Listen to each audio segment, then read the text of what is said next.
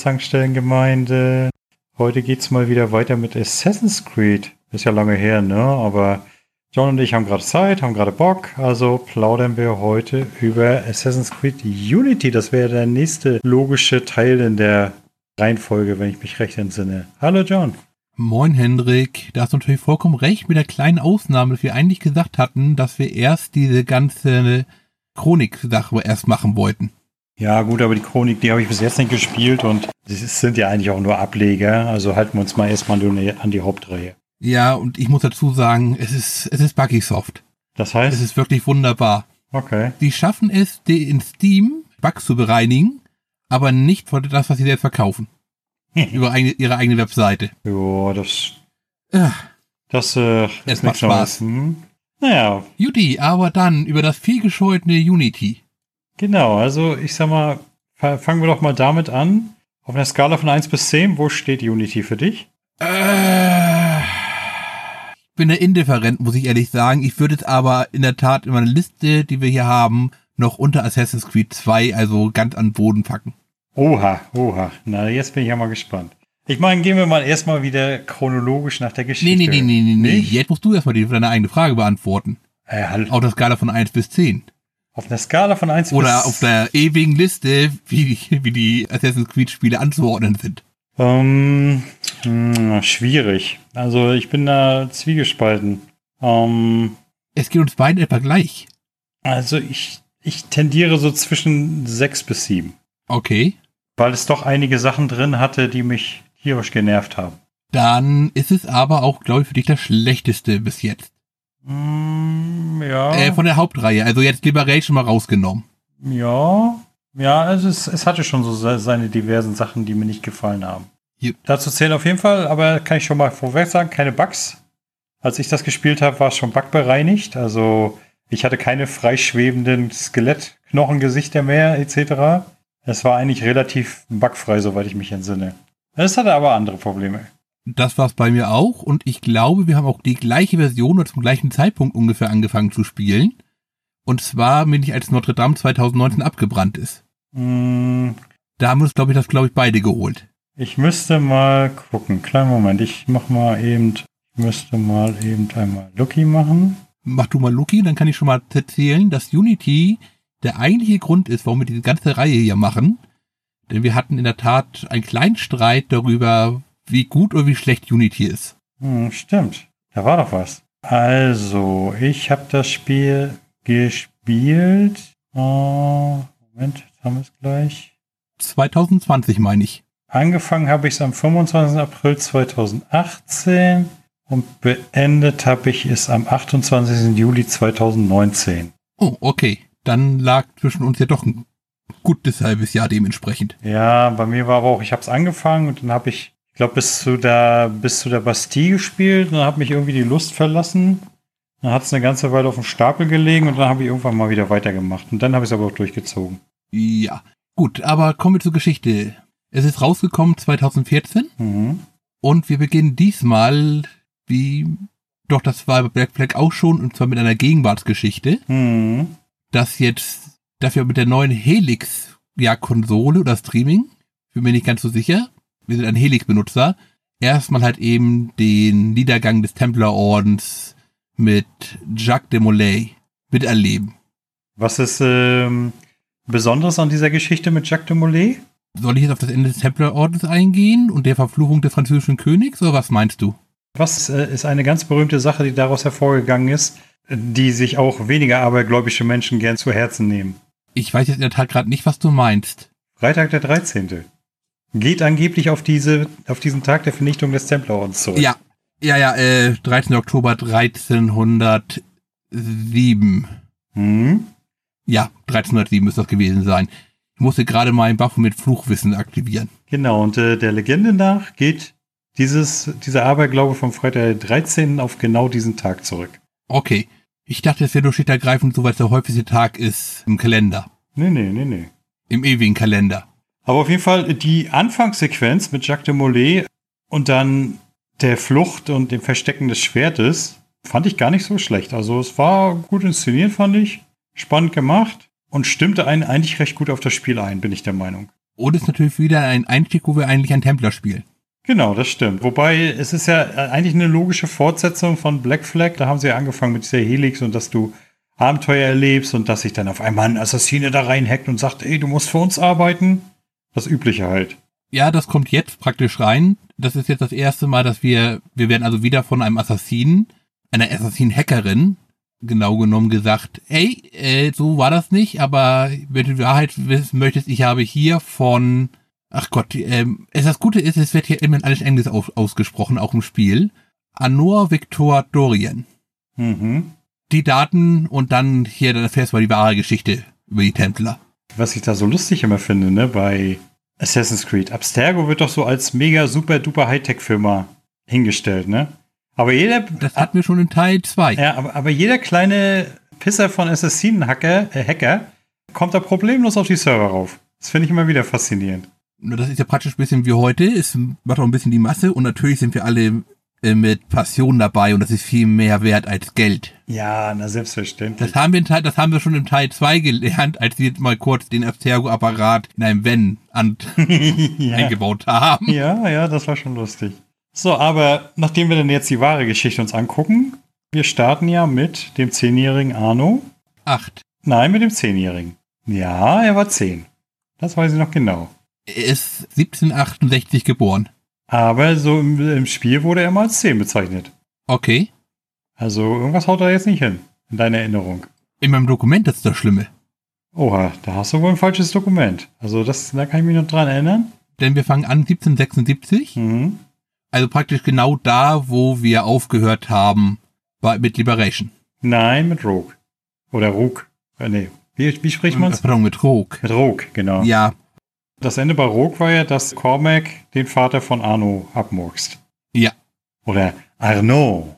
Arnaud spricht man's ja auch. Wir, wir, wir hatten doch gerade bei GG diese schöne Diskussion über richtige Aussprachen. Weil es ja total wichtig ist und es gibt ja Leute, die stört das im Podcast, wenn das nicht korrekt ausgesprochen wird. Henrik hat sich gerade freiwillig gemeldet, alles hier auszusprechen, was einem wie ein Eigennamen und an fremder Sprache reinkommt. Ja, ist die Frage. Es geht ja los, dass er seine spätere Freundin trifft. Wie spricht man das jetzt aus? Elise oder Elise? Ich meine Elise. Also Elise würde ich jetzt sagen in der Tat nein, sondern halt eben Elise de la Serre. Äh, nee, de la Serre. Das E lässt man meines Erachtens weg. De la Serre, wollte ich sagen. Und Habe ich vielleicht nicht. Habe ich vielleicht wahrscheinlich auch schon wieder nicht. Ich darf keine fremdländischen Namen aussprechen, weil das Leute stört. was ich dann ja lustig finde, ist, dass der Vater, obwohl er der Großmeister der Templer ist, Arnaud dann direkt adoptiert. Ne? Das geht für mich so in diese Richtung so, von wegen damals Gehirnwäsche und so weiter. Die Geschichte hatten wir doch schon mal. Da kam so ein bisschen so Seifenoper-Feeling auf. Es ist eigentlich viel schlimmer. Die Templer haben jetzt halt eben Annus Vater umgebracht. Okay, passiert. Aber es gibt jetzt keinen anderen Assassinen, noch irgendwelche lästige Verwandtschaft, Hm. die sein Grafentitel, der, den er hat, mit Zugang zum Königshof, haben möchte, sondern stattdessen verfällt halt eben jetzt das Haus und der, das wird alles verkannt und der Junge geht zu den Templern. Ja, genau so. Also das war der Punkt, wo ich dachte gleich, oh mein Gott, Ubisoft, okay, Geschichten schreiben. Ja, sagen wir es mal so. Am faszinierendsten fand ich eigentlich bei der ganzen Geschichte immer, er hat auch immer diese Taschenuhr von seinem Vater. Und dass er diese Ja. die ganze Geschichte immer so auf diese bescheuerte Uhr fixiert ist, ne? Da kann passieren, was will. Oh, wo ist meine Uhr? Meine Uhr ist weg. Verdammt. Wo ich mir dann sage, Junge, Ja, du, du bist gerade in Lebensgefahr, du wirst vielleicht gleich ermordet und so, aber Hauptsache, du hast die Uhr dabei. Ja, die ist wichtig. Ah, genau. Ganz kurz, also es wurde im Anfang, den er gezeigt hat, eben praktisch, er muss jetzt eine Viertelstunde warten, bis sein Vater wieder da ist. Dazu kommt es ja nicht, aber diese Uhr geht dabei kaputt. Hm. Auch noch. Also auch das ist halt eben ein ganz starkes Relikt für seinen Vater. Ja, und danach, nachdem dann die Geschichte gezeigt wurde, wie der Vater ermordet wurde nochmal, springt das Ganze ja vor um ein paar Jahre. Ich meine um 10. 13. Auf jeden Fall sind beide dann erwachsen. Und was soll schon passieren, wenn man ein Jüngling aus gutem Hause, der natürlich ein totaler Faulenzer ist, wie wir alle wissen, es kann ja gar nicht anders werden, mit einer rothaarigen Schönheit zusammentut, sie verlieben sich natürlich. Was irgendwie nicht ganz so gewünscht ist. Ja, selbstverständlich. Vor allem, weil der eine ist ja ein Assassine, die andere eine Templerin. Da wären ja eigentlich die Grundsteine für schöne Konflikte gelegt, ne? Aber, hm, ja. Da kommen wir ja später noch zu. Naja, Ja, kommen wir zu. Nachdem jetzt also Arnus Vater umgebracht wurde, 13 Jahre später, stirbt jetzt halt eben Elis Vater aufgrund von, sagen wir mal, Arnus mangelhaftem Pflichtgefühl. Er soll nicht unbedingt mit ihnen einen Brief abgeben, der ihn warnt, unbedingt persönlich an ihren Vater und der sagt nur, oh Gott, schiebt ihn mal hier unter der Tür durch. Er ist ja gerade sonst wo, das wird schon gut gehen. Liest ihn halt, halt morgen. Und diesen Morgen erlebt er natürlich leider nicht mehr. Sie treffen sich aber noch auf, sagen wir, der gleichen Feier, weil er natürlich noch Elise besuchen muss, die auch auf der Feier ist. Hm. Es wird ein bisschen rumgeschägert, er muss fliehen und dann wird ihr Vater halt eben ermordet und die eigentlichen Täter fliehen. Aber er als sein Ziehsohn beugt noch über ihn, versucht ihm zu helfen. Einer der Täter sagt noch Mord. Sofort kommt halt eben dann das, die Polizei, die Soldaten angerannt, die Palastwache. Und natürlich haben sie nichts Besseres zu tun, als zu sagen, sein Ziehsohn muss der Täter sein. Ja, er, ja. er, er ist ja über der Leiche und voller Blut. Ja, genau. Das ist äh, total logisch. Also, ja. Aber okay, im, im Namen der Geschichte lassen wir es mal gelten. Ja. Und dann wir, kommen wir in die Bastille. Ich muss ja sagen, die Bastille haben sie aber gut dargestellt. Wie allgemein äh, ich Paris grafisch echt gut dargestellt fand. Nein, Doch, nein, doch, doch, nein, doch, doch. nein, Doch, nein. doch, doch.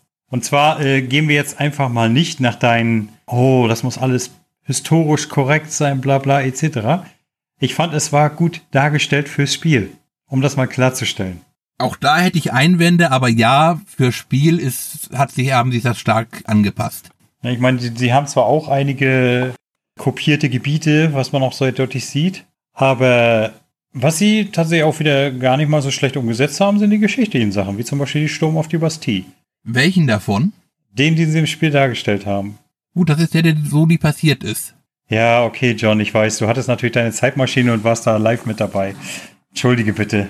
Nein, also die zeigen steht ergreifend, wie das alte Vorteil halt eben, wie die da mit den Kanonen kommen und die Partie, und, äh, auf die Partie schießen und dann die ganze stürmen. Mhm. Die Geschichte ist aber steht ergreifend, sie waren schon ein paar Tage vorher mit kleinen Kanonen da, das hat die Partie nicht interessiert. Dann kamen sie mit den großen Kanonen an, da hat der Kommandant gesagt, nee, den Scheiß mache ich nicht mit, hat gesagt, wir geben uns jetzt hier und hat, und hat die Tore aufgemacht. Ja, aber auf jeden Fall, wen lernt er im Knast kennen? Belek, Pierre. Ja, der, wie ihn ja immer so schön Pisspot nennt.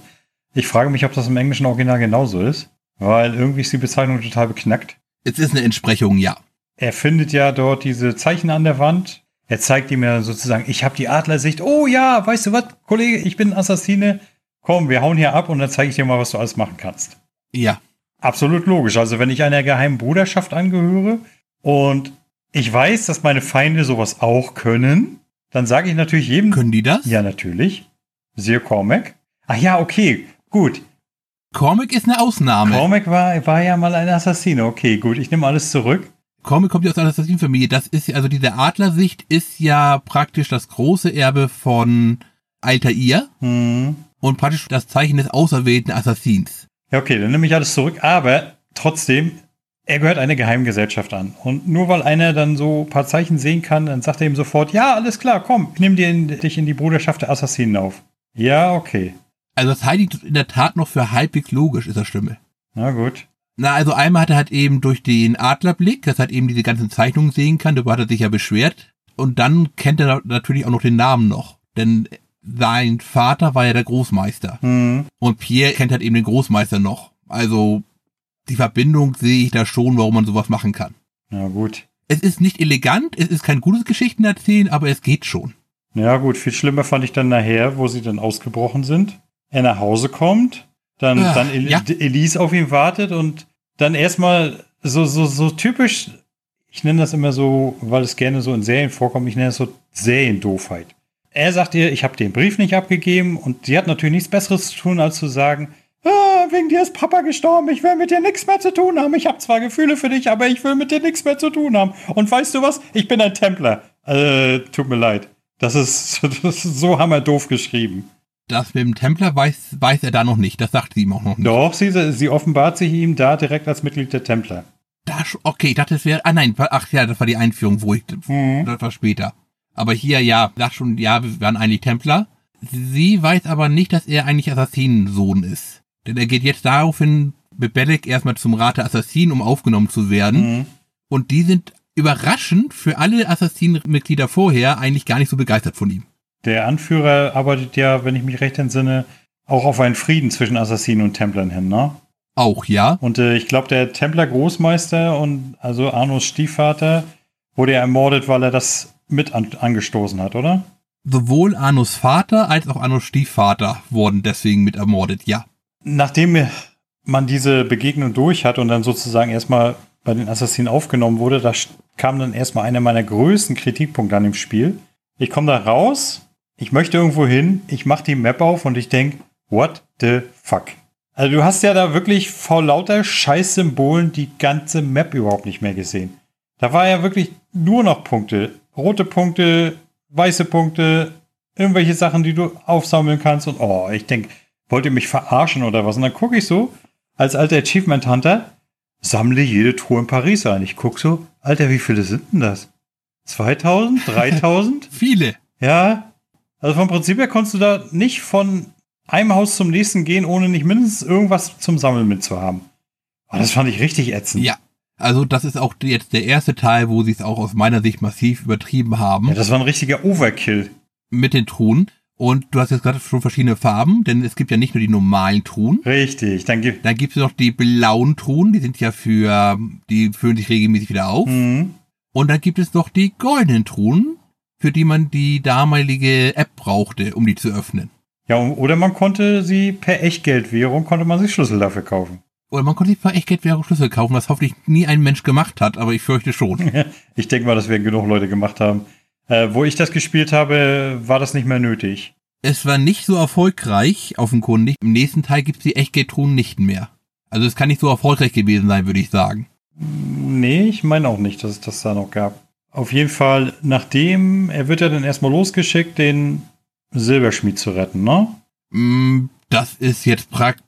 Da, da kommt noch ein bisschen was zwischen, aber das ist praktisch die nächste große Aktion. Er soll erstmal so ganz allgemein halt eben verschiedene Sachen aufklären, Templer ermorden. Ganz berühmt natürlich auch, er soll eigentlich nur Informationen sammeln und denjenigen befragen und ihn dann töten und er lässt ihn dann aber leben. Hm. Und mit dem Silberschmied, das ist jetzt Franz, François, to, François, François Thomas to, Germain. François Thomas Germain. Ich hoffe, ich habe das jetzt richtig Ja. ausgesprochen für alle französischen Nazis. Und er wird ja angeblich als Geisel gehalten vom Templer Großmeister, nur dass sich hinterher herausstellt, dass er der eigentliche Drahtzieher hinter dem Mordanschlag ist. Ja, also der, ich sag mal, der kommt so ungefähr im ersten Viertel, da beginnt das halt eben mit dem Silberschmied. Und das zieht sich dann aber auch relativ gut durch über die Geschichte. Mhm. Also immer wieder mit Steigerungen und er ist jetzt gerade nicht da, aber hier ist noch sein Untergebener, weil er ist gerade abgereist und praktisch von dir geflohen, beziehungsweise er ist ja eigentlich die ganze Zeit einen Schritt voraus. Also, er wird hier einmal vorgestellt. Ich dachte mir, ja gut, bisschen merkwürdig ist er schon, aber es klingt alles ganz logisch, was er erzählt, dass er ein Gefangener der Templer ist und für sie arbeiten musste. Mhm. Und dann kam halt eben der aber der Reveal, ach nein, er ist die Oppositionspartei, die keinen Frieden mit den Assassinen haben möchte und deswegen eingesperrt wurde. Auf jeden Fall kommt ja dann raus, dass er so plant, dass sozusagen die Templer diese damalige Massenrevolte gegen den König angestoßen haben. Auch mit, ja, Fand ich auch wieder witzig, wie die, wie natürlich Templer als das Urböse sämtliche großen Sachen der Menschheit angestoßen haben. Das Problem ist ja, hier müssen wir fast eher sagen, das Urgute. Aus unserer heutigen Sicht der meisten Menschen wahrscheinlich. Naja, sagen wir es Die Abschaffung des Föderalismus zur ersten Republik hin. schon, aber was wurde das für eine Republik, ne? Also, wenn man sich mal anguckt, wie die hinterher gewütet haben, ich glaube, da haben sich einige Leute schon den König zurückgewünscht. Na, ich sag mal so, ähm, französische Revolution umfasst, glaube ich, insgesamt 14 Revolutionen, von denen dann viele wieder blutig niedergeschlagen wurden. Mir fällt gerade der Name nicht ein. War es Voltaire, der gesagt hat, der Saturn frisst seine eigenen Kinder? Die Revolution, die Revolution frisst ihre eigenen Kinder. Er sagte das Saturn, weil er damit den Bezug zur Götterwelt, griechischen Göttermythologie aufgemacht hat, wo halt eben der Saturn seine eigenen Kinder frisst, damit er selbst nicht äh, an der Macht bleibt. Hm, na, das mag sein, aber wer das jetzt gesagt hat, keine Ahnung. Auf jeden Fall waren die damals ja ziemlich alle ein bisschen gaga, finde ich. Allen voran der Kollege Robespierre.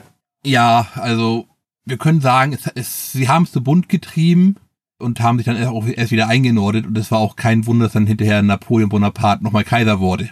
Ich meine, ähm, wenn man mal so überlegt, die Guillotinen hatten seinerzeit richtig schön Hochkonjunktur, ne?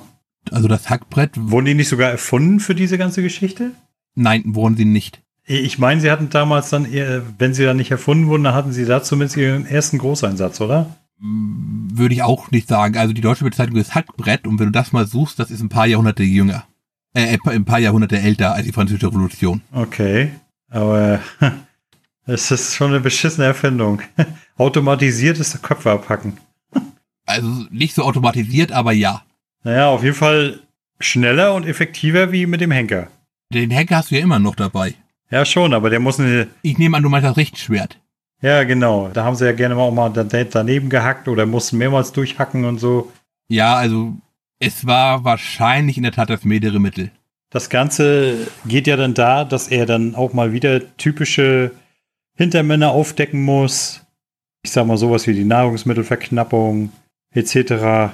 Oder irgendwelche Leute, die Massaker durchgeführt haben. Und wer läuft uns da zufällig über den Weg? Ein kleiner Artillerieoffizier namens Napoleon Bonaparte. So ganz, ganz zufällig, ganz zufällig. Ja, nachdem wir in einem Gebäude eingeschlossen sind, keinen Ausgang finden, macht er uns mal kurz die Tür auf. Ja, Also genau genommen ist er mit uns eingeschlossen und seine Kompanie macht für uns die Tür auf, indem er einfach schlicht ergreifend mit der Kanone einmal draufballert. hm. Wie fandst du denn Napoleon dargestellt? Ganz ehrlich, der ist fünf Minuten im Spiel. Hm? Nö, also du hast ihn schon ein paar, du hast ihn schon ein paar Mal mehr. Er hat zwei große Zehen und dann ist er noch zweimal Auftraggeber. Ja, aber immerhin. Im DLC tritt er auch nochmal auf. Das stimmt, in DLC tritt er, tritt er auch nochmal auf, das stimmt, aber da ist er da, das ist ja schon ein bisschen später dann offiziell. Ja, und da hat er dann anscheinend so eine kleine Persönlichkeitswäsche bekommen. Also Ich wollte gerade sagen, das ist nicht mehr der gleiche Bonaparte, den wir mal kennengelernt haben. richtig. Die Geschichte spitzt sich ja dann weiter zu. Arno schafft es dann, seine Schwester, äh, Adoptivschwester zu überreden, mit den Assassinen zusammenzuarbeiten. Woraufhin dann einfach mal der Großmeister der Assassinen von Belek abgemurkst wird. Weil der das nicht möchte, dass die Templer mit den Assassinen zusammenarbeiten. Fand ich auch äh, ehrlich gesagt total hirnrissig. So ungefähr, weißt du was? Er möchte Frieden zwischen unseren beiden Gruppen, dass wir uns nicht mehr gegenseitig abmurksen, aber weißt du was, das finde ich scheiße. Ich möchte lieber weiter töten. Das ist wieder ein bisschen das ganze Motiv hat eben der Blutfehde. Hm.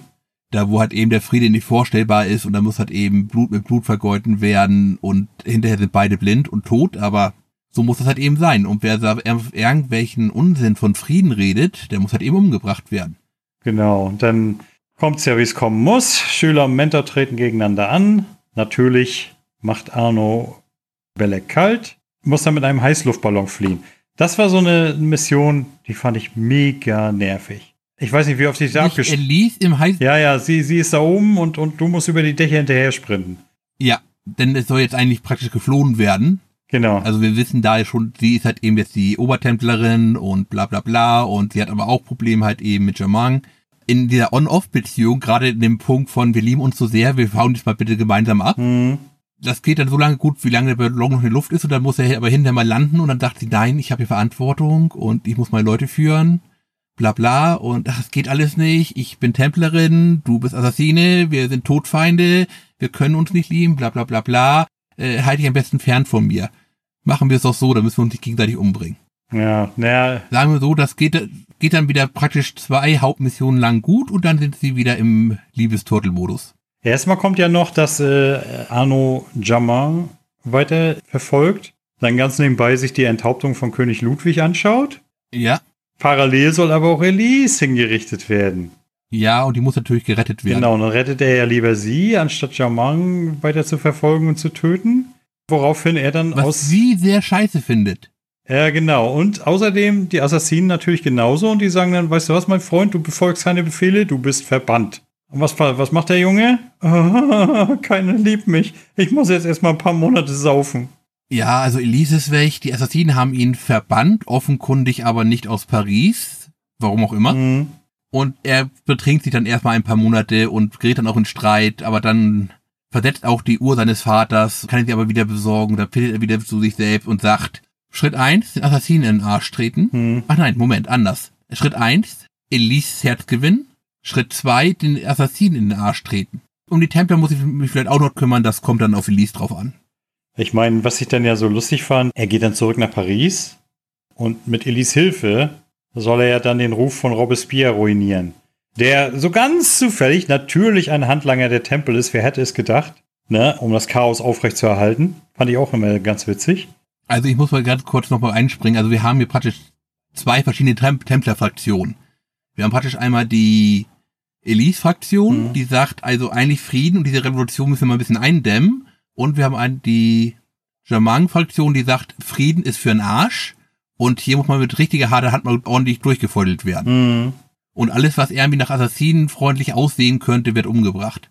Naja, auf jeden Fall geht das Ganze dann ja in die Richtung, die erfahren von Robespierre den Aufenthaltsort von Jamant. Und wo ist er? Oh, welch Wunder, in der Krypta, wo das Schwert versteckt wurde, am Anfang des Spiels. Ja, also da jetzt knapp 400, na, ja, 400 Jahre später. Genau, und natürlich benutzt Jamon das Schwert, welches ein magisches Schwert ist und Blitze schießen kann. Es wird ja gesagt, dass es ein Artefakt halt eben der ersten Menschen ist. Genau, und zufälligerweise, was passiert? Oh, mega Twist, Elise geht drauf. Ja. Das, war dann so der Moment, wo ich gesagt habe, weißt du was, Ubisoft, ihr seid echt bescheuert. Also ganz ehrlich, der, der Tod von Elise, der macht überhaupt keinen Sinn, finde ich. Absolut null.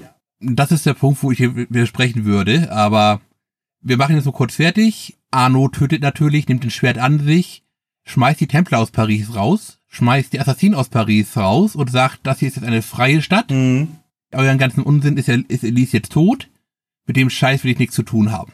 Und das hier ist jetzt praktisch mein Mausoleum für Elise. Genau, und später, da kommt ja dann noch, dann birgt er ja mit Napoleons Hilfe das Skelett von Jamin aus dem Tempel und bringt es in die Katakomben von Paris, worauf dann hin in der, in ja. der Gegenwart ja die Assassinenhackerin zuversichtlich ist, dass sie das Skelett nicht finden werden. Habe ich mich dann immer gefragt, was sollen sie denn auch mit dem scheiß Skelett? Äh, war nicht Jamang der ein Uralter? Also der immer wiederkehrende, ich habe gerade den richtigen Namen nicht im Kopf. Ach, so ein Weiser? War das so? Das war doch der Weise. War er einer? Ich weiß es nicht mehr. Ich meine ja. Aber wir haben aber im, im Hauptspiel noch eine ganz bekannte Persönlichkeit vergessen, den wir auch getroffen haben. Wir haben ganz viele äh, nicht erwähnt, weil die alle nur am Rande mal kurz vorkommen und drei Nebenmissionen gegeben haben. Meinst du den Mar Marquis Cesar? Ja, genau, den, den treffen wir ein bisschen häufiger. Äh, ich habe gerade nachgeguckt. Jamang war, ist, ja, ist der Weise. Also der immer wieder geboren wird. Mhm. Aber den Marquis de Sade, den fand ich nicht schlecht. Er war ein lustiger Vogel. Ich fand es interessant, wie sie versucht haben, ein bisschen was aus seinen Büchern zu zitieren, aber es offenkundig weder gelesen noch verstanden haben. Das ist ja egal, er war trotzdem lustiger Charakter. Ja, aber das war ja. Also wir haben natürlich Hinz und Kunst wieder hier rumlaufen an historischen Figuren. Ja, kann ich wenig zu sagen. Die beiden bekanntesten haben wir jetzt praktisch schon mit weg. Mhm. Oder die drei bekanntesten. So, und jetzt kommen wir mal ganz kurz zu mal. Der Punkt, den du gesagt hast, dass es völlig bescheuert ist, dass Elise da drauf geht, weil sie hat eben nicht auf Arne hört, sondern hat eben auf ihn zustürmt, während er gerade das Schwert nochmal so richtig schön hebt und gezeigt hat, ich kann euch alle platt machen. Das hast du gesagt, findest du ganz bescheuert und das ist überhaupt nichts und das ist der Punkt, wo ich widersprechen würde. Das Problem, diese, Gesch ich weiß nicht, wie Ubisoft es schon wieder geschafft hat. Wir haben eine interessante Geschichte mit ein wichtigen Elementen drinne und die ganze Schreibe ist wirklich schrecklich. Sie machen von der Plotstruktur so viel richtig. Also, sie haben diese interessante Anlage halt eben mit dieser Templer-Assassinen-Liebschaft. Mhm. Dieser unmöglichen Liebschaft. Sie behalten, was sie sonst gerne vergessen, Germont ja ganze Zeit im Spiel drinne. Meistens halt eben nur ein bisschen indirekter, dass er über den Stellvertreter da ist, weil er gerade halt eben schon uns einen Schritt voraus ist und schon zum nächsten ist. Aber das machen sie alles an sich ganz richtig. Und sie zeichnen eigentlich auch, dass halt eben wir hier zwei Oedipus-Figuren haben, also beide einen sehr starken Vaterbezug haben. Der Vater ist halt eben das Wichtigste, Arno hat eben mit der bekloppten Uhr und Elise hat eben mit ihrer Rache auch, von der sich Arno früher verabschiedet. Und sie stört sich dahin halt eben, weil halt eben diese Wahrung des Vaters mit diesem Ödipus oder Elektrakomplex, keine Ahnung, wie das jetzt richtig heißt. Ödipus. Müsste man wahrscheinlich, müssen wir unseren Jan fragen. Nee, Quatsch. Mo, stopp, stopp. Ödipus-Komplex ist Mutter. Nein, äh, da gehst du gerade auf die griechische Sage hinaus, aber den Oedipus-Komplex, der kommt von Sigmund Freud und der hat eine starke Bindung halt eben zu dem Vater hin. Bei den Jungs dann aber hinterher konnotiert, dass man Angst hat, man schwul ist, aber man ist ja doch stark zum Vater hingewachsen, weil er halt eben der harte Mann ist. Mhm. Und äh, die Frauen, weil die Mutter sie ja betrogen haben, weil sie keinen Penis haben. Okay. Ja, klingt total logisch. Äh, Sigmund Freud ist, sagen wir mal so, da müsste man Jan zu befragen. Das, der könnte wahrscheinlich besser erklären und aber dann müssen wir auch eine halbe Stunde drüber reden, weil das ein bisschen länger wird. Also die haben beide diesen ganz starken Vaterfokus. Das ist halt eben ihr Dreh- und Angelpunkt im Leben. Und deswegen stört sie sich völlig bekloppterweise, wie du richtig sagst, halt eben in dieses Schwert hinein. Anstatt mal fünf Minuten zu warten, kurz zu planen, wie man den Kerl anständig platt machen kann. Ja. Zu zweit. Genau, das fand ich total bekloppt eigentlich. Ja, das ist völlig bescheuert, aber es ist aus ihrer Situation heraus, wie die ganze Geschichte angelegt ist, ist es logisch, dass sie so handelt. Das Problem ist nur, die Geschichte ist wirklich wahnsinnig schlecht erzählt. Die ganze, also, ich weiß nicht, wie sie es geschafft haben. Es ist praktisch so, als hätte sich der Romanautor so die Plotpunkte einmal durchskizzieren lassen und dann haben sie gesagt, okay, den Feinschliff, die restliche Arbeit, das Ausfüllen von Wörtern, das kann der Programmierer noch nebenbei machen. Hm. Das ist, glaube ich, eins der großen Probleme dieser Geschichte, dass die Schreibe einfach wirklich schlecht ist. Sie, es sind zwar alle Elemente da, aber es, sie werden einfach schlecht erzählt. Ja. Hast du den DLC auch gespielt? Ja, habe ich auch. Ich gebe zu, ich fand ihn aber relativ belanglos. Ja, finde ich auch. Ich meine, den können wir ja auch noch abhandeln. Der spielt ja eine Zeit lang nach der Hauptgeschichte. Da sind wir dann noch mal in einer anderen Stadt. Ja, Ich habe meinen Namen nicht aufgeschrieben. aber ja, ich weiß jetzt. Dem Vorort. Ist es Versailles? Nee, nee, Versailles ist das nicht. Auf jeden Fall, dass sie äh, durchsucht er ja eine, eine Krypta, eine königliche, und findet dann irgendwelche Hinweise, wodurch er dann lauter verschiedene Reliquien finden muss. Also das war ein DLC, das, das hat die Welt, glaube ich, nicht gebraucht. Genau, und natürlich wieder mal ein machtvolles Artefakt, den man von den Vorläufern, was man unter der Stadt bergen kann. Und letzten Endes natürlich wieder irgendeiner, der es haben will, der wird abgemurks und er schickt das Artefakt, glaube ich, über die Bruderschaft nach Ägypten. Das sollte dann wohl eine Überleitung zu, zu Origins sein. Keine Ahnung. Also ich weiß noch, dass er nach Ägypten schickt. Ob das jetzt die Überleitung sein sollte, habe ich jetzt ehrlich gesagt nicht nachgeguckt. Kann gut sein. Auf jeden Fall haben sie es nicht mehr, nicht mehr weiter verfolgt. Äh, Danach kam ja Syndicate und danach haben sie ja dann den Reboot gemacht. Keine Ahnung, ob sie irgendwas danach noch mit verwendet haben, aber weil ich habe Origins ja noch nicht gespielt. Kann ich nicht sagen. Also da werden die nichts mit, mit verwendet haben, aus einem einfachen Grund. Origin ist ja dann praktisch eine Reaktion darauf, dass sich sowohl halt eben Unity und dann auch Syndicate so bescheiden verkauft haben und so viel Kritik abbekommen haben. Aber Ägypten war, glaube ich, schon in Planung als nach Sy- äh, Syndicate. Da wollten die einen Bogen machen. Kann natürlich gut sein. Aber was mir aufgefallen ist bei Unity, so großartig mit den Göttern war da gar nicht mehr was drin, oder? Nein, das haben die praktisch komplett begraben. Das hatten sie aber auch schon ja vorher begraben. Na, bei Syndicate, da haben sie das Thema nochmal ausgebuddelt. Da konntest du, Aber nur so ein bisschen am Rande doch mit. ja, du konntest da aber äh, Missionen erledigen, wo am Ende dann Juno zu dir gesprochen hat. Ja, das ist richtig. Das war, äh, ja, stimmt. Hatten sie da, hat, aber das war, meinte ich mit am Rande. Das ist ein rein optionaler Inhalt. Währenddessen ist ja zum Beispiel jetzt gerade noch im Black Flag noch zentral war, Hm. als ganzes Motiv über die Weisen, ist es ja jetzt praktisch, ja, ich sag mal so, sie haben gesagt, das brauchen wir anscheinend nicht mehr. Hat sich denn irgendwas getan beim Gameplay? Einiges. Also wir reden hier in der Tat von einer Rundumerneuerung Hm. des gesamten Gameplays. Sie haben die Steuerung, große Anführungszeichen, verbessert. Ja, damit man jetzt auch unter Tischen durchrutschen kann und über Tische rutschen kann. man kann durch Häuser durchlaufen. Man kann durch Häuser durchlaufen auf Knopf, ja, damit das alles halt eben ein bisschen mehr auf Parcours jetzt getrimmt ist. Sie haben also ihr altes Marionettensystem komplett weggeworfen. Sie haben das Kampfsystem komplett erneuert. Hm, Du hast erstmals eine Lebensleiste über den Gegner. Dem würde ich jetzt spontan widersprechen. Äh, Wir haben jetzt eine richtige Lebensleiste, die hat nicht mehr so in diese Blöcke unterteilt. Ja, genau das meine ich ja. Eine richtige Lebensleiste. Ja. Rollenspiel.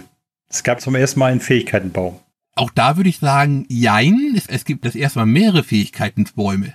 Ja, auf jeden Fall jede Menge Goodies, die du verbessern kannst. Ja, und zwar auch je nachdem, wie du spielst. Also wenn du ganz viel schleichst, bekommst du keine, ist es relativ schwierig, halt eben aktive Kampfpunkte zu bekommen. Hm. Da musst du dann halt eben doch mal irgendwann mal einen Kampf suchen, damit du die bekommst, weil du bekommst die ganze Zeit eben nur deine Schleichpunkte. Hast du denn auch mal den Koop-Modus ausprobiert? Das war ja auch noch eine Neuerung. Nein, habe ich nicht. Ich halte mich doch vom Multiplayer bekanntermaßen fern.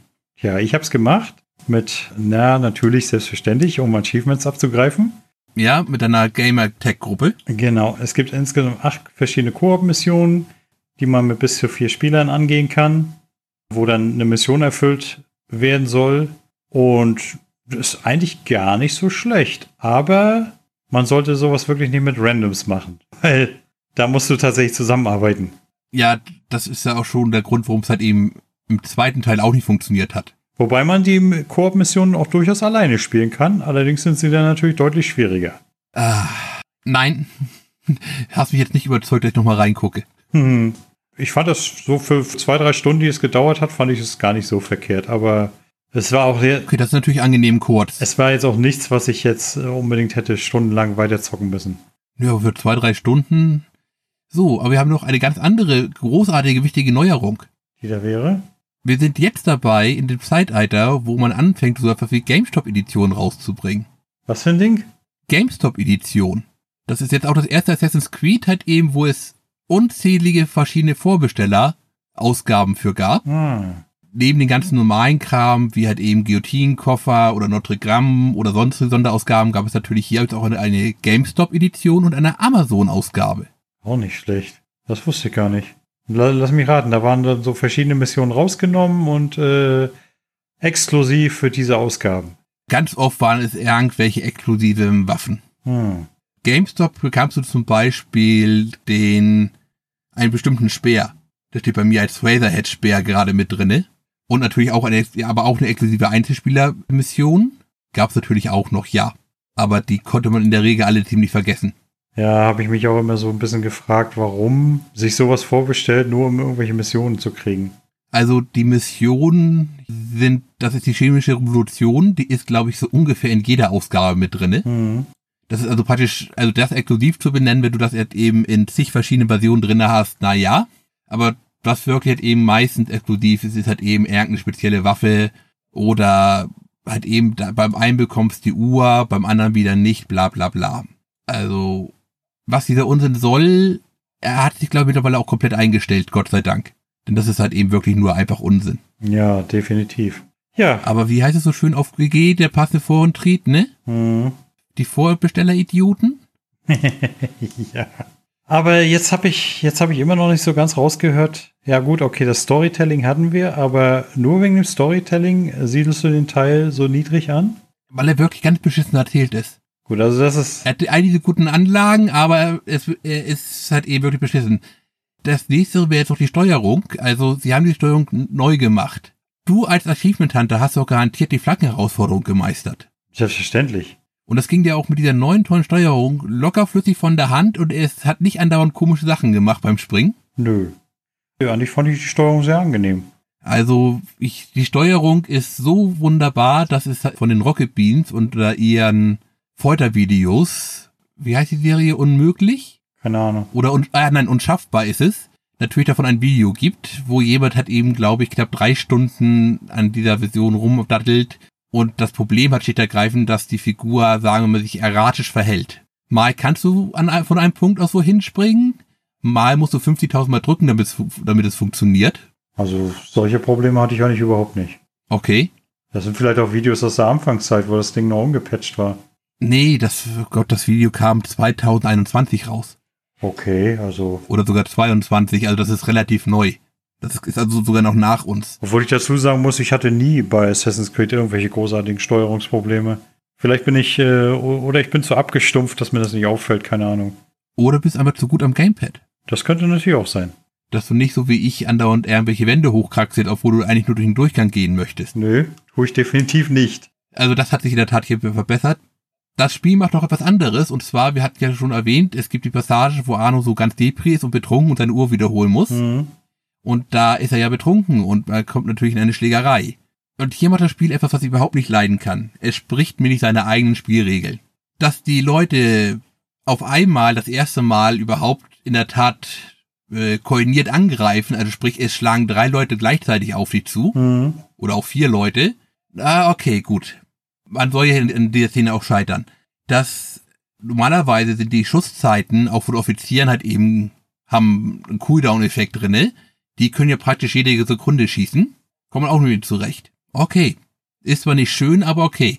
Nur dann ist das, was mich zur Weißblut bringt, ist, ich mach eine Parade noch und das Spiel sagt aber, nein, du bist jetzt tot, er hat dich getroffen. Gleichzeitig blinkt aber unten in der rechten der Ecke, es gibt zwei verschiedene Arten von Parade, die normale und die perfekte Parade, ein, dass ich eine perfekte Parade gemacht habe. Mhm. Obwohl das Ding gefühlt mindestens eine Sekunde Gameplay-Leck hat. Der wird auch immer schlimmer, wenn du, wenn du zu lange spielst. Und dann sage ich, Kinders, also er könnte mich in eine Situation bringen, wo ich auf jeden Fall sterben muss. Keine Ahnung. Ihr habt doch sonst kein Problem mit irgendwelchen Cutscenes zu machen, wo mein Charakter hinfällt und den goldenen Apfel direkt im Bösewicht vor die Füße rollt.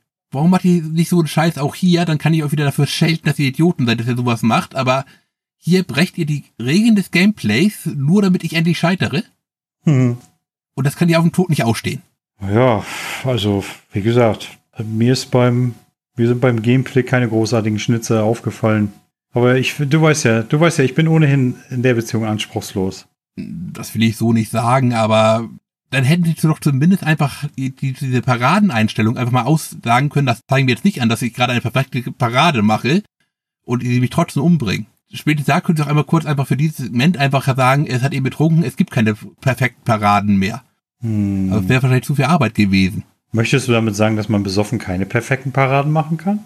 Ich sage, es wäre eine bessere Lösung gewesen, als dass ich genau in der Sekunde sterbe, wo doch mal ganz kurz die perfekte Parade aufblickt, weil ich angeblich den Stoß, der mich gerade umbringt, perfekt pariert habe.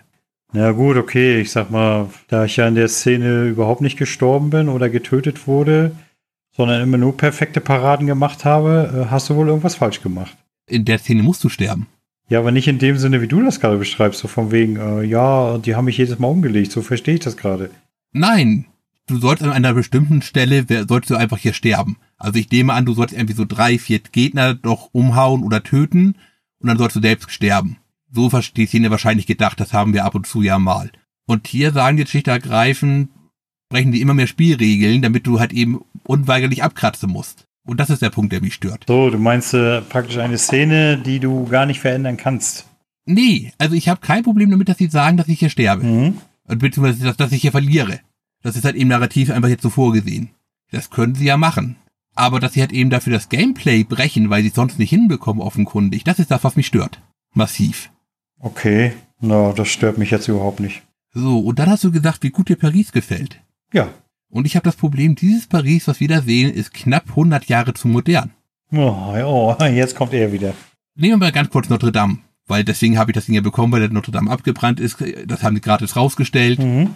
Ja, es hat Ähnlichkeiten damit. Ja, es ist halt eben zu modern mit den zu großen Toren, bla bla bla. Und natürlich haben sie innen drin einiges dran geändert, damit man halt eben als Assassine da auch ordentlich drin rummeucheln kann. Habe ich kein Problem mit. Das Problem ist nur, ich sehe halt eben ein Paris, wie es heute ist, unten das Geschäft, dann gibt es die auf, erst die Arbeiterstube, dann die Kaufmannstube, sag ich jetzt mal, dann kommt die Adligenstuben und ganz oben dann eben wieder die ganz niedrigen Sklaven und Diener. Und das ist etwas, was gab es halt eben erst so mit der, mit den großen Arbeiten von Hussmann, als man so ungefähr drei Viertel von Paris einfach mal abgerissen hat. Mhm. Und jetzt verrat mir mal eins. Was glaubst du, wie viele dieser, wie viele der Assassin's Creed Spieler wird es wohl ge gegeben haben, denen das aufgefallen ist? Da das alles schlaue und gebildete Menschen sind, nehme ich an allen. Dir natürlich auch. nee, ja, überhaupt nicht. Weil mich das schlicht und ergreifend null interessiert hat. Ich bin schockiert, Hendrik, ich bin schockiert. Ja, das kannst du ja gerne sein, aber das, diese Diskussion hatten wir ja so in der Form schon mal bei Florenz damals, bei Assassin's Creed 2. Solange der Spielplatz schön ist, ne, und ich da viel Spaß habe, ist es mir völlig Wumpe, ob der historisch korrekt abgebildet wurde. Ich sage nicht, dass es historisch korrekt sein muss. Also ich könnte auch jetzt sagen, natürlich, dass auch das Paris, es wurde das Paris, wie wir heute kennen, genommen. Und dann ist auch über die ganzen äh, Dächer natürlich viel zu äh, flach, damit man da auch laufen kann. Das stört mich ja nicht. Aber? Verstehst du, was ich meine? Aber? Warum nimmst du die französische Revolution, wenn du dir gerade, wenn du eigentlich das, das überhaupt nicht zeigen möchtest? Also ich habe da viel von der Revolution gesehen du hast Menschenmassen, du hast diese fantastischen 5000 Menschenmassen maximal gesehen, die irgendwo rumstehen. Ab und zu hat jemand noch eine, noch eine Schlägerei angefangen. Oder es wurde ein Geldbeutel gestohlen, damit du beschäftigt bist. Nein, im Laufe der Zeit hat sich Paris viel gewandelt. Also du am Anfang ist die Stadt ja noch relativ normal und dann nachher kommen immer mehr Barrikaden, immer mehr so, äh, es patrouillieren dann die Royalisten durch die Stadt, äh, genau wie die Revolutionisten etc und pöbeln dich auch mal schräg von der Seite an, äh, was bist du denn für einer so ungefähr oder nehmen irgendwelche Leute mit und so. Also da ändert sich schon eine ganze Menge im Laufe der Zeit. Da hätte ich jetzt glatt gesagt, aber die laufen doch beide von Anfang an rum. Die werden hinterher nur mehr. Nee, das kannst du voll vergessen. Guck mal, Du achtest auf so einen Firlefanz wie, oh, sieht der Notre Dame vernünftig aus. Aber du achtest nicht auf die Sachen, die im Spiel passieren, was? Ich meine, es könnte natürlich, könnte natürlich auch sein, dass mir das mehr aufgefallen ist, weil ich ja wirklich jede verdammte Ecke von Paris abgefarmt habe. Mir fehlen zwei Kisten. Wenn dir zwei Kisten fehlen, kann es auch sein, dass sie Buggy sind. Diese Geschichte ist als Buggy bekannt, dass dir am Ende, obwohl du alles eingesammelt hast, zwei oder drei Kisten fehlen könnten. Nein, nein, die fehlen mir auch wirklich. Die, das sind zwei Kisten, die sind irgendwo in der Kanalisation. Mhm. Und da habe ich den Weg einfach nicht gefunden. Da musst du wahrscheinlich, keine Ahnung, drei Einstiege weiter irgendwo runter, dich dann durchschlängeln und das war mir zu blöd. Ja, definitiv. Da hatte ich einige Kisten von. Da bin ich über ein paar Kisten bin ich da zufällig gestolpert und die anderen habe ich weggelassen. Hm. Aber mir ist in der Tat nur aufgefallen, dass halt eben die ganzen Royalisten und Co., dass die später einfach mehr werden. Nee. Also am Anfang siehst, am Anfang siehst du von denen kaum welche. Ja, kaum welche, richtig. Du siehst auch definitiv keine Barrikaden etc. Die Barrikaden kommen später rein, auch das ist richtig. Mhm. Das würde ich gar nicht Ich bestreiten. fand schon, dass sich das, äh, dass sich die Stadt im Laufe des Spiels tatsächlich anpasst an äh, die Zeit, in der du gerade bist. Also es wird mehr, die Barrikaden kommen. Notre Dame ist, glaube ich, jetzt muss man kurz überlegen, will ich keinen Unsinn erzählen, ist Notre Dame am Anfang ist es noch kein Vorratslager, das kommt erst später, Richtig. auch im Spiel. Mhm. möchte nur kurz sagen, ich habe über Notre Dame gar nicht gemeckert. Wir hatten das Thema, glaube ich, schon einmal. Ich glaube, warum mir das nicht so aufgefallen ist mit den Royalisten, schlicht und ergreifend, wie ich, wie ich einfach Assassin's Creed spiele. Ich turne hier erstmal durch die gesamte Spielwelt, Mhm. schalte alle Türme frei, räume schon mal alles so weit auf, wie es geht. Ja. Außer die Kisten sind irgendwie in der Kanalisation versteckt, dass ich nicht sofort rankomme. Mhm. Und dann fange ich jetzt an, halt eben die, die Mission zu spielen. Ja, okay. Also, so geht mir das ja auch. Ich tue meistens auch immer so ein bisschen erstmal farmen, farmen, farmen, alles wegräumen, damit, damit ich auch mal sehe, wo, wo es überhaupt hingeht auf der Map. Ne, damit da nicht mehr 100.000 Kisten eingeblendet sind. Ja. Siehst du, wir haben ja noch was vergessen. Paris ist ja auch noch in verschiedene Bezirke eingeteilt, die immer schwerer werden. Wo du am Anfang wohl noch viel zu schwach bist und noch gar nicht hingehen sollst. Auch das, ja. Aber gab es das schon nicht? Ah nee, das gab es vorher natürlich so nicht, weil das halt eben die meisten Bezirke an, Sto an die Storypunkte geknüpft waren, ja. Genau, vorher hatten sie immer diese, die, diesen Käse, dass du irgendwo hingekommen bist und oh nee, hier kannst du noch nicht weiterlaufen, da musst du erst weiter in der Story fortschreiten. Und hier haben sie es jetzt organischer gemacht, finde ich, indem sie einfach gesagt haben, da stellen wir jetzt stärkere Gegner hin. Wenn du da hingehst, dann aua. Ja. Ich weiß noch, wie ich dann irgendwo ganz in der Südecke war, da wo auch das Astrotorium ist. Mhm. Und das halt eben einfach ein High-Level-Gebiet. Und ja, wie gesagt, also ich war gerade mal fünf Minuten, im, im, dass ich halt eben mit Arno frei, frei rumlaufen konnte. Und war dabei schon alle Türme einfach zu befreien. Da musste ich mich ein bisschen beeilen. Viel kämpfen war da nicht. Äh, hast du eigentlich mitgekriegt, dass sie bei Notre Dame einen entscheidenden Faktor vergessen haben? Ich stelle die Frage, was du, ich weiß nicht, was du meinst. Also ich nehme, du wirst nicht den Turm meinen, der knapp 20 Meter zu hoch ist. Meinst du die Sakristei? Oder, oder die rote Tür? Nein, ich habe nirgendwo den Glöckner getroffen. Ah. Ja, ist kein Wunder. Der war zu der Zeit auch nicht da, weil die ganzen Galgos wurden ja abgeschleift in der Revolution. Ja, aber, das, aber ich dachte, der wäre unsterblich. Nee, der kam ja erst später. Das erklärt natürlich auch, warum ich Esmeralda nirgendwo gesehen habe. Ja, die hatte keinen Bock auf Revolution und blutiges Paris. da wäre sie ja als äh, Zigeunerin gleich auch nochmal in alle Fronten reingekommen. Naja, fällt dir denn jetzt noch was Interessantes ein? Weil ich finde, sonst haben wir das Spiel gut durchgekaut. Ja, sie haben noch ein paar Sachen gemacht, die ich ganz nett finde, wie zum Beispiel das Theaterstück. Ja, stimmt, das war nicht schlecht. Das äh, habe ich mir tatsächlich auch, habe ich mir auch einfach hingesetzt und mir das komplett mal durch angeguckt. Und was wir hier, glaube ich, auch, nein, wir haben es nicht das erste Mal, wir hatten es vorher nur anders, und zwar können wir wieder Immobilien natürlich kaufen. Ja, dieser übliche Schund, der geht mir bei den anderen Teilen aber auch schon auf den Sack. Aber was sie jetzt diesmal gemacht haben, ist wirklich eine asozial kurze Zeit, bis diese scheiß Truhe voll läuft. Richtig. Da musst du es ja ge gefühlt alle 10 Minuten hintrampeln.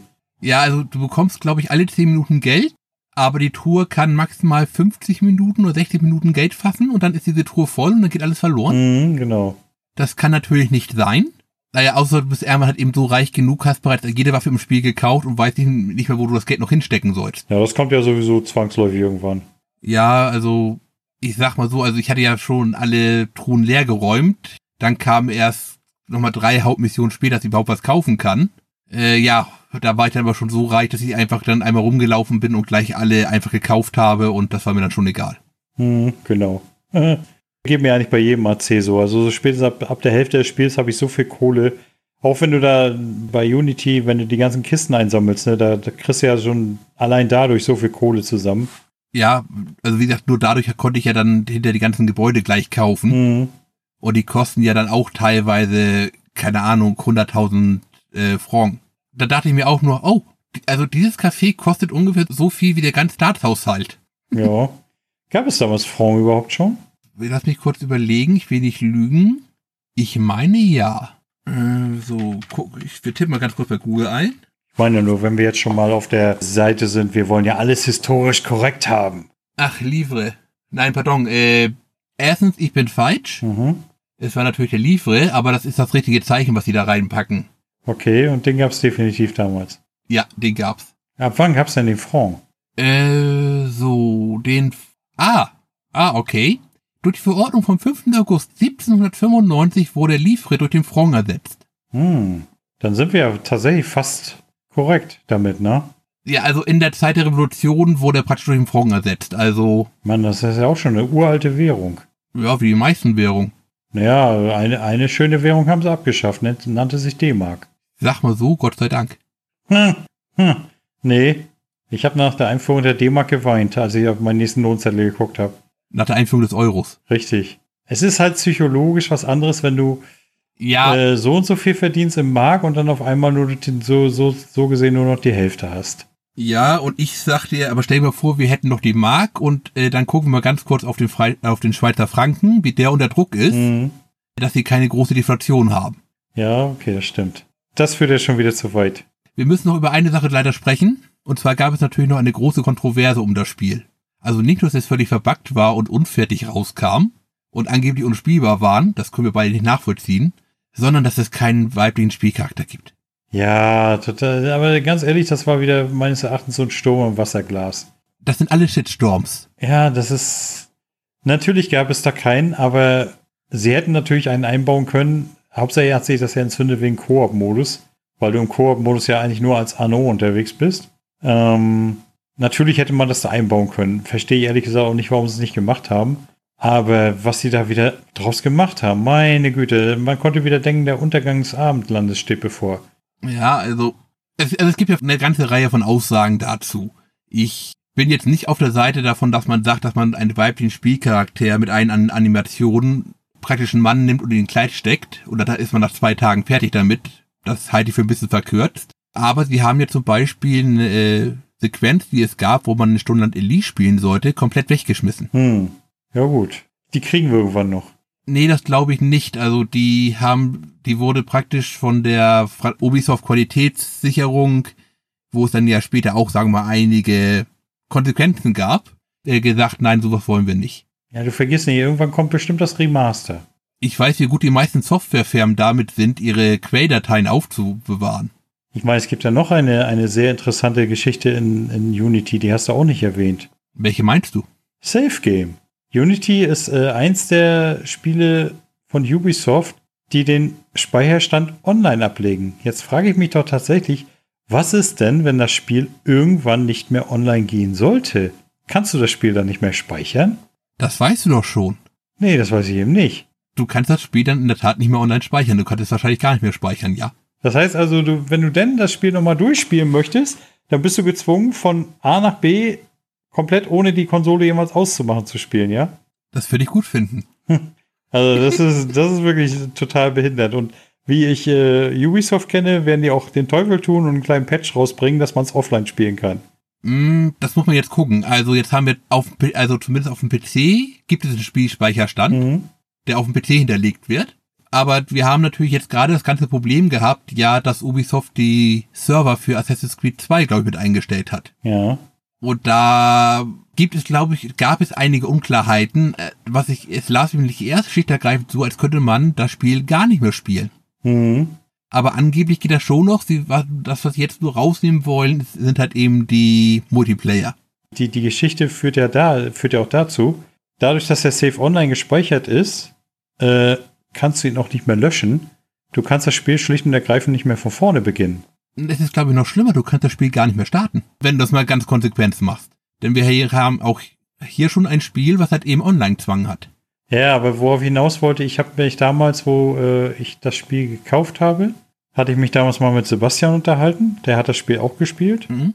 Und er hatte Lust, er hatte auch so, so wie ich, so kurz reingespielt und dann hat er Lust verloren und wollte irgendwann später nochmal wieder anfangen. Dann meinte er, ich wollte wieder anfangen und ging nicht. Weil ich konnte schlicht und ergreifend mein Save nicht, von, nicht löschen und von vorne anfangen.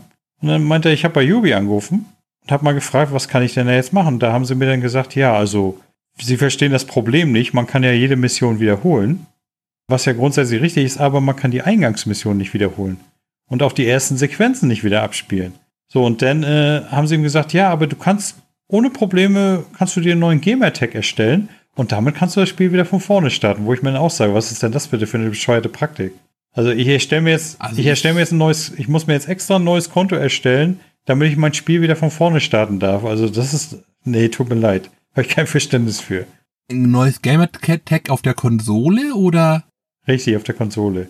Okay, denn also ich kann das gerade nicht nachvollziehen, aus einem einfachen Grund, ich habe jetzt halt eben noch mal für die Episode auch noch mal ein bisschen reingespielt. Gerade, was ich, ich muss Ubisoft auch mal, sofort loben, also sie haben in der englischen Version keinen dicken falschen französischen Akzent drinne. Ich bin sehr dankbar dafür. Mhm. Aber ich konnte auf PC einfach neues Spiel und fertig. Ja, dann ist es auf PC anders, auf der Konsole. Ich hab's, äh, ich wollte es erst nicht glauben, ich habe das selber ausprobiert, es geht nicht. Du findest keine Möglichkeit, dein Safe zu löschen. Das ist so ein Schwachsinn. ja, echt mal. Das ist, äh, gut, du hast auch neulich schon die Geschichte erzählt mit deinem Autospiel da. Ja, genau, da ist ja genauso ein The Blödsinn. Crew. Bei, bei The Crew, da ist ja, Ja. genauso ein Blödsinn. Du kannst schlicht und ergreifend deinen Spielstand nicht löschen. Und das ist, äh, zum Glück sind sie davon wieder abgekommen, äh, weil das war wirklich, also, ich weiß nicht, was die Leute da geritten hat, so einen Blödsinn einzubauen. Ganz einfach, das kannst jetzt zu deinem Freund gehen, kannst da dein Gamertag eingeben und dann kannst du gleich das Spiel da weiterspielen. Also frag mich nicht, warum du das tun solltest. Das kann ich dir nicht beantworten. Äh, du, ganz ehrlich, Cloud Save möchte ich nicht mehr missen. Ich, ich liebe Cloud Save. Das hat ja nichts mit zum Freund gehen und da weiterspielen zu tun. Das hat einfach damit zu tun, ich kann dank dem Cloud Save wirklich, egal auf welcher Konsole, egal auf dem PC, ich kann jederzeit weitermachen. Und das hat schon was. Ja, aber es hat eben die, um, äh, die inkompetente Umsetzung davon. Genau, also ich sag mal, nichts dagegen, dass man das online speichern kann und dann überall weitermachen kann. Aber ich kann das doch nicht so machen, dass ich dann den Save nur online speichere und ihn nicht löschen kann. Das ist ja wirklich total inkompetent. Also erstens offenkundig kann man das so machen. Buggysoft hat es bewiesen. Mhm. Und ich weiß jetzt nicht, wie weit Cloud Save 2014, beziehungsweise das Spiel ist in Entwicklung seit 2010, ein großes Thema war. Das kann ich nicht beurteilen. Also auf Konsole war Cloud Save, solange ich denken kann, konnte ich das schon immer machen. Auch bei der 360. Ja, bei der 360 ging das auch schon. Okay. Hm, Braucht es allerdings einen Gold-Account dafür. Ja, klar, Konsole. Mhm. Aber äh, das ging auch da auch schon problemlos. Okay, ich wusste jetzt, dass die 360 die große Online-Konsole natürlich war. Das ist mir schon bekannt, aber ich wusste nicht, wie weit der Cloud Save schon ein Thema war. Mhm. Nö, also das habe ich ja auch damals schon gerne genutzt. Okay, also wie gesagt, also, aber das ist halt eben Buggysoft. Mhm. Aktuell würde ich mich fragen, ob wir halt eben das Spiel in zehn Jahren noch einmal mal starten können. Ich meine, ich habe das ja gerade wieder gesehen. Es hat ja auch nicht jeder Bugs, ne? Ich habe mich gerade mit meinem besten Kumpel unterhalten. Ich habe, also mit meinem besten Gamerscore-Kumpel. Ich habe vor ein paar Monaten habe ich äh, Watch Dogs endlich mal durchgezockt, den ersten Teil. Lief alles wunderbar. Ich hatte keine Probleme, keine Fehler. Und er hat das jetzt äh, letzten Monat durchgezockt und er hatte wirklich jeden bekannten Bug, der in diesem Spiel zu finden ist. Inklusive, dass äh, Achievements nicht freigeschaltet werden für Story-Missionen etc., wo du dann direkt wieder von vorne starten darfst, damit du die Achievements freischaltest. Äh, bis hin zu solchen Geschichten, dass er abends gesaved hat, morgens gestartet hat und der Save zwar vorhanden war, aber der Spielstand von drei Stunden nicht vorhanden. Also, also Yubi hat praktisch einen Save angelegt, aber den ganzen Fortschritt Ja. nicht gespeichert. Das ist so ein Schwachsinn, ehrlich. Und dann, dann hat er, am Anfang hat er noch gesagt, ja, das Spiel ist cool, macht Spaß und so, ne? Und am Ende dann, weißt du was, das Spiel, das ist so scheiße, das werte ich sowas von ab. Also, du kannst ja hier bei True Achievement kannst du Spiele ja auch bewerten. Mhm. Äh, von 0 bis, von 0,5 bis 5. Und am Anfang war er bei 4. Also von mir hat das Spiel 4 gekriegt. Ich hatte ja keine Probleme, ich fand's gut. Und er hat dem Spiel jetzt, ich glaube, 2 gegeben oder so. Das ist, Okay. das ist schon, das ist, Immerhin, immerhin keine Eins. ja gut, äh, eins ist für die ganz, ist für die wirklich Müllgames vorbehalten. Aber trotzdem, also das ist schon eine Klatsche. Also Also ich verstehe es, also ich habe ja zum Beispiel kein Problem mit Vampire Masquerade Bloodlines. Mhm. Das, da habe ich mittlerweile jede, beide Geschlechter von jedem Clan einmal durchgespielt. Davon 13 Mal ohne Patch und die Version, die ich für unspielbar halte, war die mit Patch. Okay. Da bin ich, glaube ich, auch nur einer der ganz wenigen, die halt eben keine Probleme hatten, obwohl das Spiel bekanntermaßen verpackt ist wie die Seuche. Ja. Also ich verstehe, warum es am PC so extreme Unterschiede einfach geben kann. Ich weiß nicht, warum das auf der Konsole der Fall ist. Ja. Und ich nehme an, ihr habt, ihr, ihr habt wahrscheinlich beide auf Konsole gespielt, nehme ich an. Ja, ja, definitiv. Und das ist ja an sich die gleiche Hardware, das gleiche Betriebssystem, da kann eigentlich nicht viel zwischenfunken. Wenn ich jetzt mal von solchen Späßen absehe, dass man sein Programm so genau auf die Konsole timet, dass man ein Problem hat, wenn ein anderes CD-Laufwerk eingebaut wird. Ich meine, mit dem Save zum Beispiel könnte, könnte sein, dass bei mir, äh, ich nutze ja leidenschaftlich gern das Quick Resume Feature, wo das Spiel dann sozusagen im Speicher gehalten wird, auch wenn du ein anderes Spiel startest. Und mhm. Watch Dogs war bei mir praktisch permanent im Quick Resume drin. Er nutzt das Feature eben überhaupt nicht. Vielleicht hatte ich deswegen keine Save-Probleme. Das kann natürlich sein. Und dann denke ich mal, ist das auch immer so eine Sache, wie spielst du so ein Spiel, ne? Vielleicht, vielleicht machst du, macht er Sachen, die ich nicht mache im Spiel, die das Spiel eben zu Bugs bringen. Keine Ahnung. Ja, mh, hm, zu viele Möglichkeiten hinterher, aber, aber er, ist, äh, er, ist, er ist sowieso so ein kleiner Buggy-Soft-Bug-Magnet. Äh, ich wollte gerade sagen, mit Schnelle, Gott hab ihn sehnig. Da kam das perfekte Stück Software, poliert bis zum Ende.